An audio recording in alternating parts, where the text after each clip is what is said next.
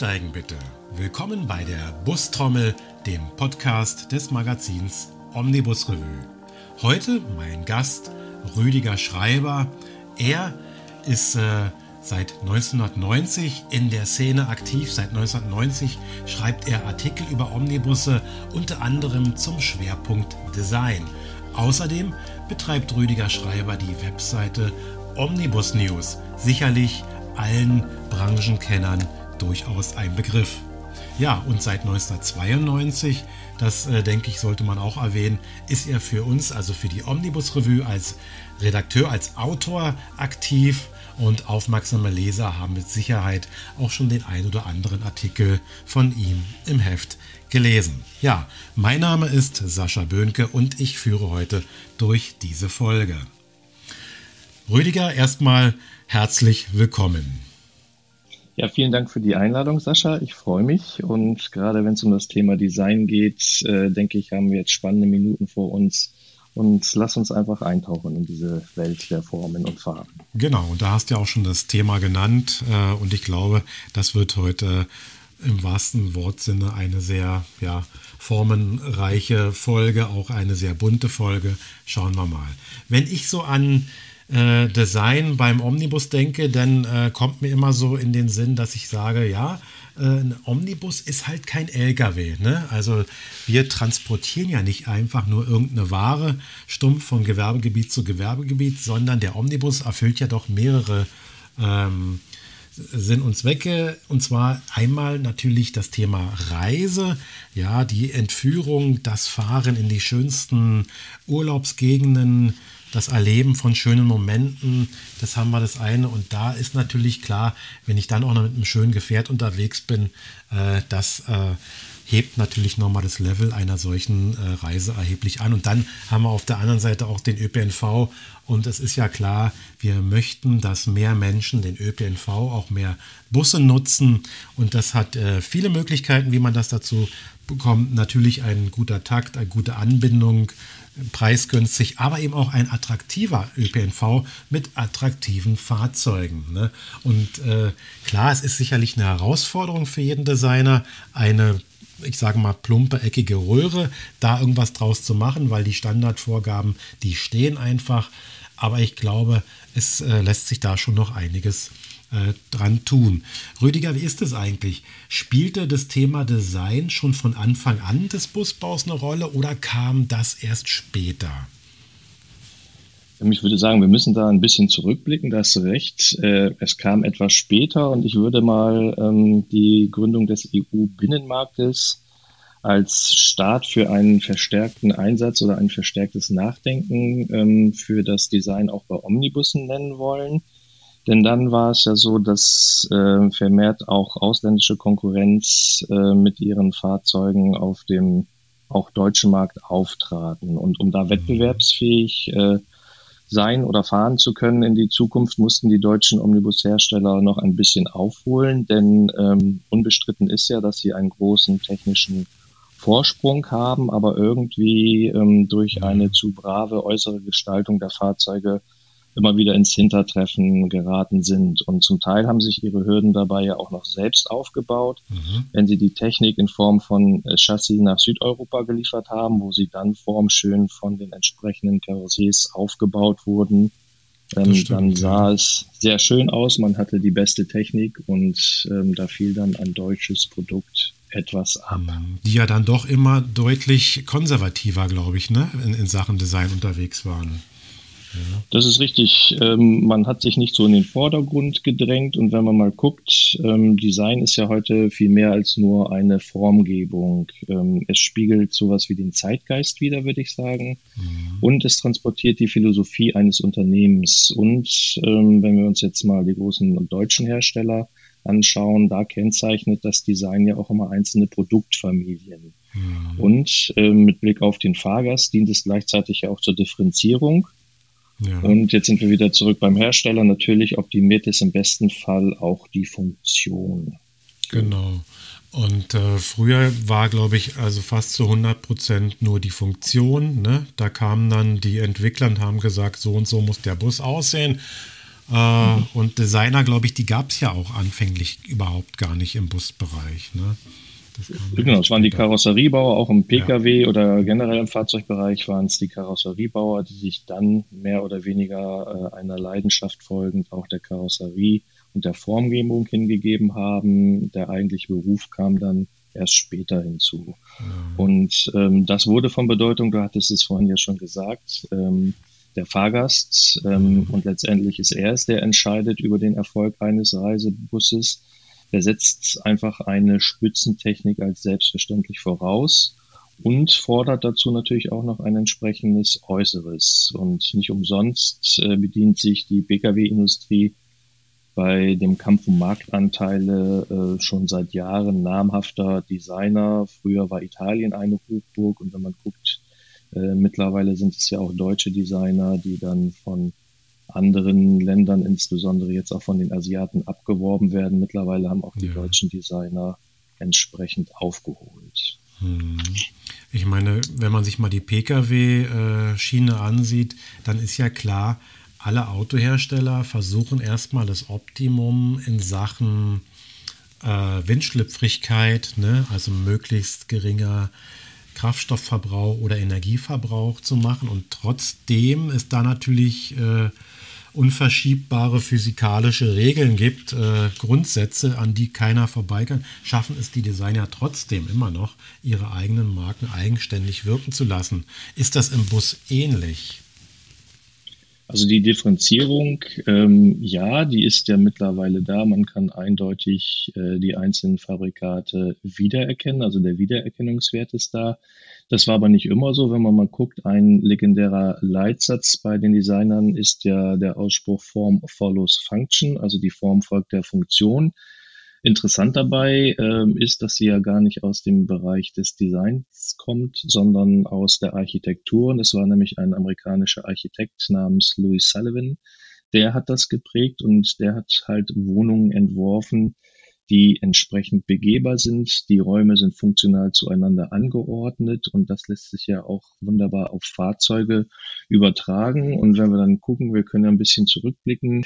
Die Dinge, mit denen wir uns täglich äh, umgeben, sind oftmals nicht nur, ich hätte fast gesagt, seelenlose Gegenstände, sondern ja auch Meisterwerke der Gestaltung mit einer bestimmten Wirkung auf uns. Wenn wir mal gucken, die Standardlinien-Omnibusse in Deutschland, haben ja genau das, was Louis Sullivan sagte, die Form folgt der Funktion perfekt umgesetzt, aber eben auf rein rationaler Ebene, um ein Optimum auch mit Blick auf modulare Bauweise und äh, Gleichteile zu schaffen.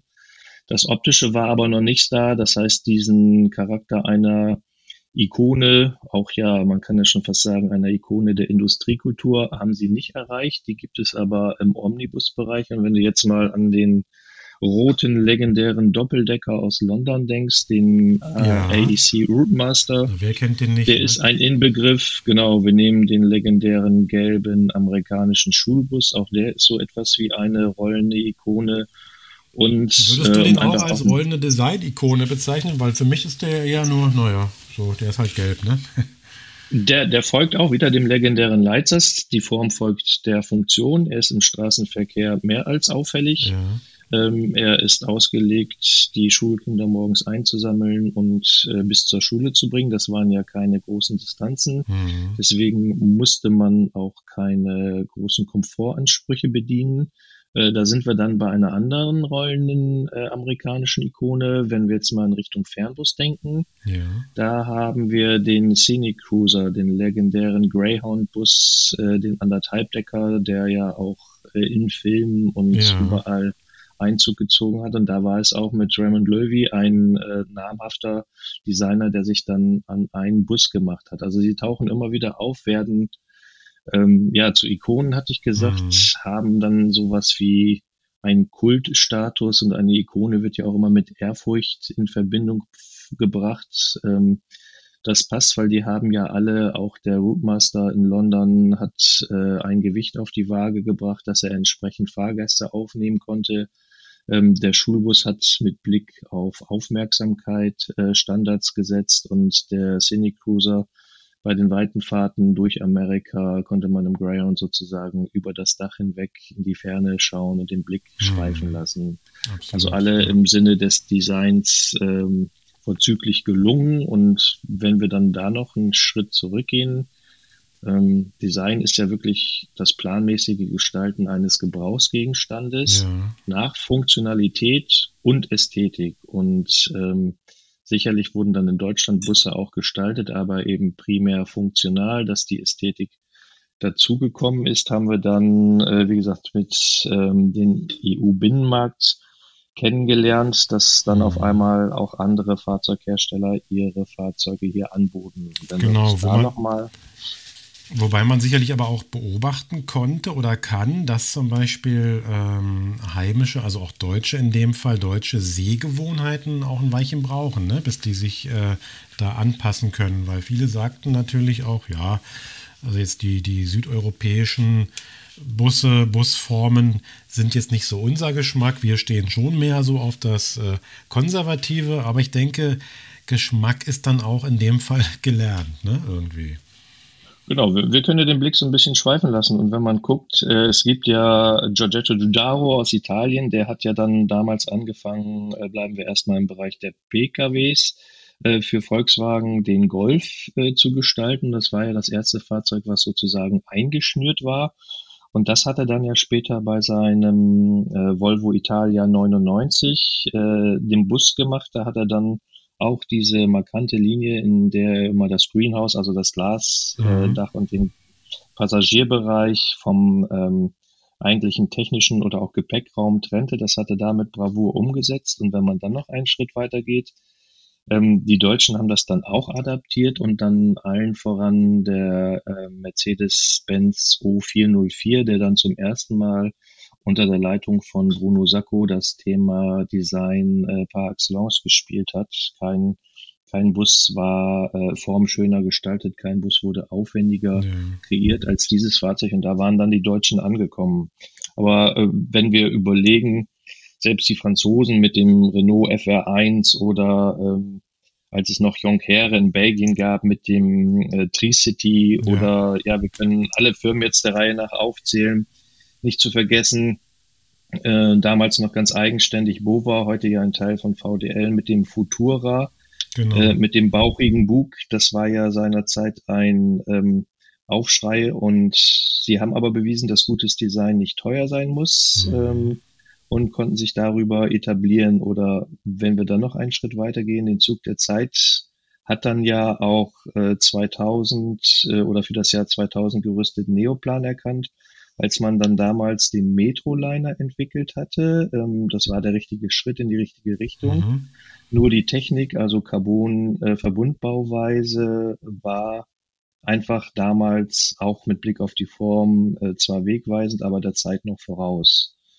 So, und äh, da muss man eben gucken, dass man diesen Spagat geht. Auf der einen Seite das äh, umsetzt, was am Markt ankommt, aber auch ein Fahrzeug oder gerade der Omnibus ist ja auf 10 bis 15 Jahre angelegt. Ähm, das darf nicht zu modisch sein, mhm. denn dann ist er innerhalb kürzester Zeit nicht mehr attraktiv. Ne? Genau. Und dann muss man wahrscheinlich aber immer noch unterscheiden, auch so ein bisschen zwischen Reisebus und dem Stadtlinienbus, ne?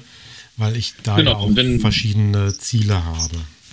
Genau, wenn wir mal gucken, jüngstes Beispiel ähm, jetzt gerade ganz aktuell vorgestellt. Du warst ja in Ägypten bei genau. der Preview von MCV und hast den ja. äh, dann für Deutschland entwickelten ähm, Elektrobus angeguckt. Der ist auf den ersten Blick ganz gefällig, ja. Und wenn man dann mal weiter guckt, bei näherer Betrachtung ähm, hat er so etwas, ich würde es als bunten Strauß etablierter Design-Details Das stimmt, äh, ja, ja, das fällt schon also etwas die Front auf. Ja. ist ein wenig VDL. Der Dachanlauf hat was von MAN. Äh, die Rathäuser kennen wir von Solaris und ähm, das ist kein, kein Problem oder vielleicht doch eins, dass dann so die Addition einzelner Feature ähm, noch lange keine eigene Sprache macht, was sie da aber dann gut gemacht haben. Und es ist dann für mich so etwas wie eine Art ähm, Lichtgestalt, denn sie haben ja ein LED-Band äh, sozusagen in ihre Karosserie mit eingebaut, um dann den Bereich seitlich des Busses entsprechend ähm, ausleuchten zu gehen.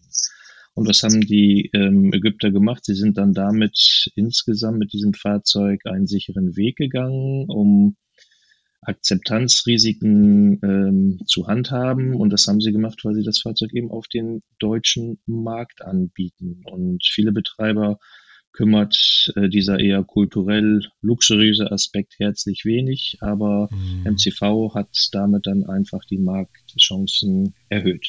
Genau, Zumal äh, ich denke, das kann ja noch viel mehr. Sie sieht nicht nur gut aus im Dachbereich, diese, diese Lichtleiste, sondern sie lässt sich ja auch noch funktional äh, benutzen. Äh, sprich, man könnte also einerseits, sagen wir mal, im Stand einfach nur weißes Licht daraus scheinen lassen, das einfach nochmal die Umgebungshelligkeit äh, vergrößert. Oder aber eben auch mit Rot und Grün spielen. Also sprich, wenn ich äh, grün markiere im Bereich der Türen, dann weiß der Fahrgast, da kann ich reingehen, ist rot, dann eher nicht. Ne? Also da lässt sich schon eine Menge mitmachen. Eben auch an einer ungewöhnlichen ja, Fahrzeugposition, nämlich sehr weit oben im Bereich der Batteriedachverkleidung. Ne? Das mhm. äh, ist auf jeden Fall aufgefallen und ich fand schon bemerkenswert, dass da äh, ein ägyptischer Hersteller sozusagen hergeprescht ist, wenn natürlich auch unter ja, fachkundiger Anleitung äh, deutscher Experten, die damit äh, beteiligt sind. Ne? Wie? Das ist richtig, genau. Wenn man dann nochmal drauf zurückkommt, ähm, dieses ikonische, also etwas Ansprechendes zu schaffen von Ikon, dem Zeichen, ähm, dann haben die Ägypter oder dann hat der MCV damit doch auch wieder etwas geschaffen, was dann eine gewisse Markenidentität äh, prägen kann. Und dann ist es äh, unter dem Strich in Summe auch wieder ein gutes Design, was dann der Marke MCV entsprechend in den nächsten Jahren sicherlich auch einen Wiedererkennungswert generieren wird. Hm. Wobei sicherlich Wiedererkennungswert äh, wahrscheinlich äh, eine geringere Rolle spielen dürfte, weil die Verkehrsbetriebe, die Verkehrsunternehmen, die Busunternehmen, die wissen schon genau, wen sie kaufen. Äh, und das äh, wird im Stadtbusbereich dann doch eher nicht übers Design laufen. Da ist wichtiger, denke ich, und da wirst du mir vielleicht auch zustimmen, Design ist ja auch im Stadtbusbereich, gerade auch im Innenbereich wichtig, ne?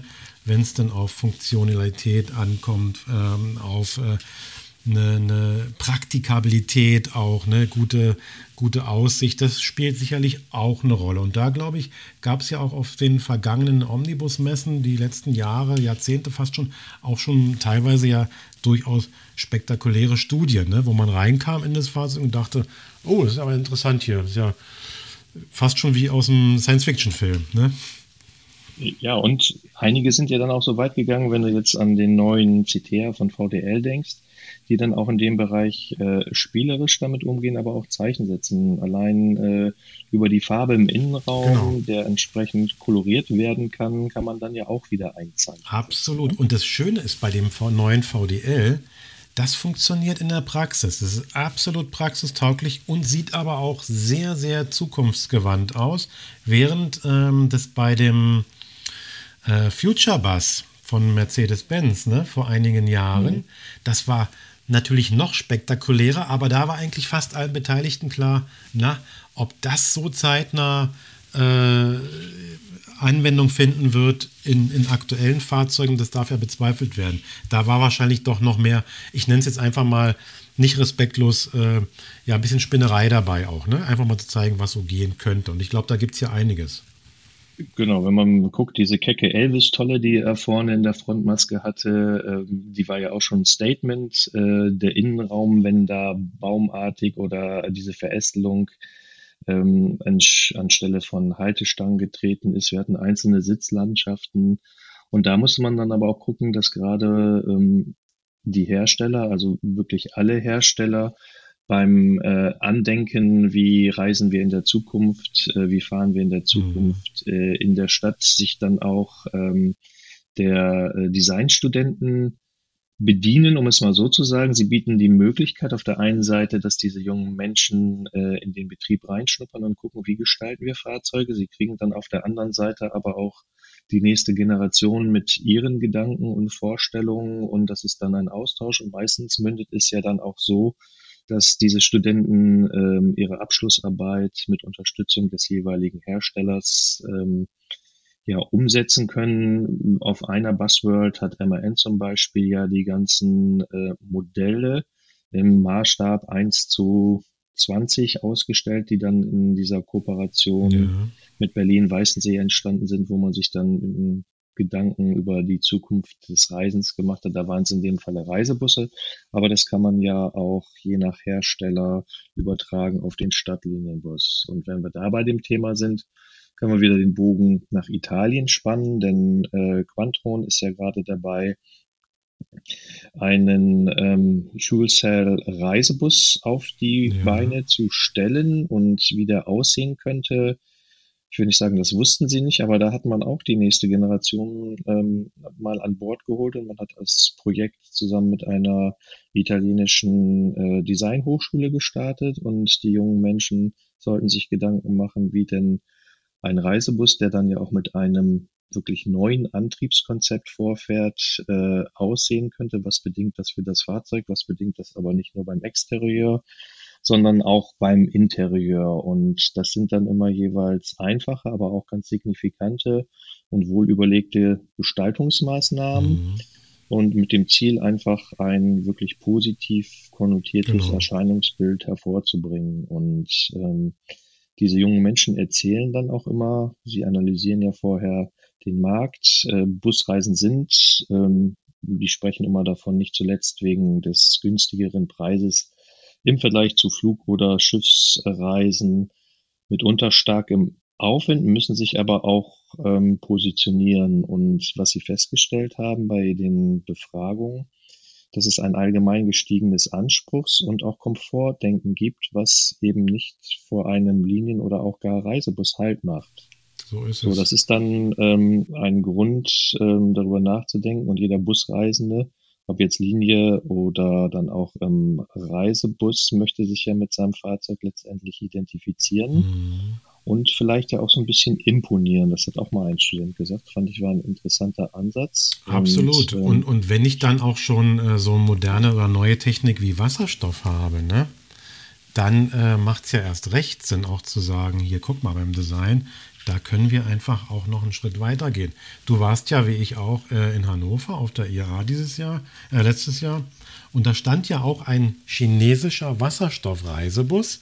Interessanterweise basierte der aber auf einer, ich sag mal ja doch eher konventionellen südeuropäischen äh, Aufbauhersteller. Ne? So. Und da habe ich gedacht, ja, hat Wasserstofftanks drin, ist sicherlich ein ganz moderner Antriebsstrang, wirkt aber gar nicht so modern. Und ich glaube, da sollten sich dann doch die Hersteller noch, die Bushersteller ein bisschen mehr trauen, ne? so wie du es gerade gesagt hast. Genau, da hat man einfach äh, die neue Technik genommen und sie sozusagen in einen vorhandenen Reisebus äh, eingepflanzt, um zu gucken, was bedeutet das platztechnisch für den Gepäckraum, äh, wie kann man das überhaupt umsetzen und das ist dann so, gut, es war in diesem Fall ein chinesischer Anbieter, der die ganze Brennstoffzellentechnik lieferte und der hat sich dann gesagt, wenn ich damit in Europa Erfolg haben möchte, muss es da ein akzeptiertes Fahrzeug sein und ähm, dann baue ich das halt in das Fahrzeug ein und trage dem Ganzen so Rechnung. Also muss man sich um das Fahrzeug an sich keine Gedanken mehr machen. Die Technik, ähm, die ist dann sozusagen in einem vorhandenen, akzeptierten Fahrzeug drin und man hat dann gehofft, so auch diese Akzeptanz für die Art und Weise, wie sie das hm. gebaut haben, zu bekommen.